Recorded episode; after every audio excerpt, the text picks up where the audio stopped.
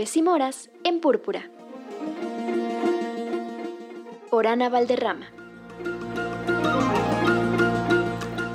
Aló, aló, amigas y amigos de Púrpura. Aquí Ana Valderrama del proyecto Aves y Moras, como siempre recomendándoles con mucho gusto y amor libros escritos o protagonizados por mujeres. Y en esta ocasión quiero irme a un clásico, a un clásico de clásicos.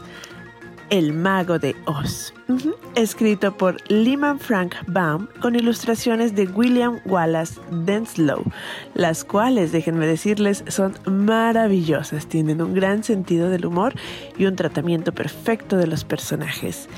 ¿Por qué me atrevo a recomendarles este clásico? Porque creo, presiento, intuyo que en realidad no lo estamos leyendo. Tiene un poco la fortuna de Peter Pan no tanto como la de Alicia en el País de las Maravillas, que siento, creo, considero que es un libro todavía visitado. Estos dos me parecen que se tienen que sumar para hacer una tríada preciosa de niñas protagonistas, que son fabulosas acá entre nos, Alicia, Wendy y Dorothy. El Mago de Oz es una novelita breve de aventura de camino, de encontrarse con compañeros para llegar a una misión. Es deliciosa la novela. Los capítulos son cortos, Dorothy es una niña sabia y cada uno de sus amigos, el espantapájaros, el león, el hombre de hojalata y los otros habitantes de Oz con los que se topan, de verdad tienen una magia y un encanto y una filosofía muy rica, muy tierna, muy, déjenme decirles, radical. Este libro salió en 1900. Así, ese es el año de su publicación.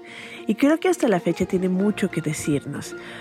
La verdad es que este es el primero de muchos otros libros ubicados en Oz que escribió Frank Baum.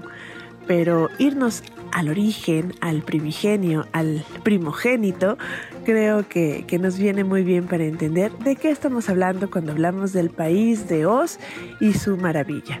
Sus brujas, sus munchins, sus monos alados y muchas otras cosas más. Esta vez que lo he leído por segunda ocasión, muchos años después de la primera, lo leo con otros ojos, le encuentro otros sentidos, me da otro viaje.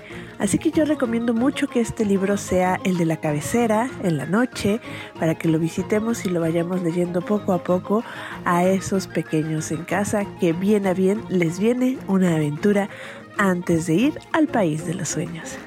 Esta fue Ana Valderrama del proyecto Aves y Moras. Los invito a que visiten la página porque tenemos una tanda de talleres maravillosa, desde encuadernación artesanal, dibujo con plumones, escritura creativa y sí, defensa personal feminista, entre muchas otras cosas.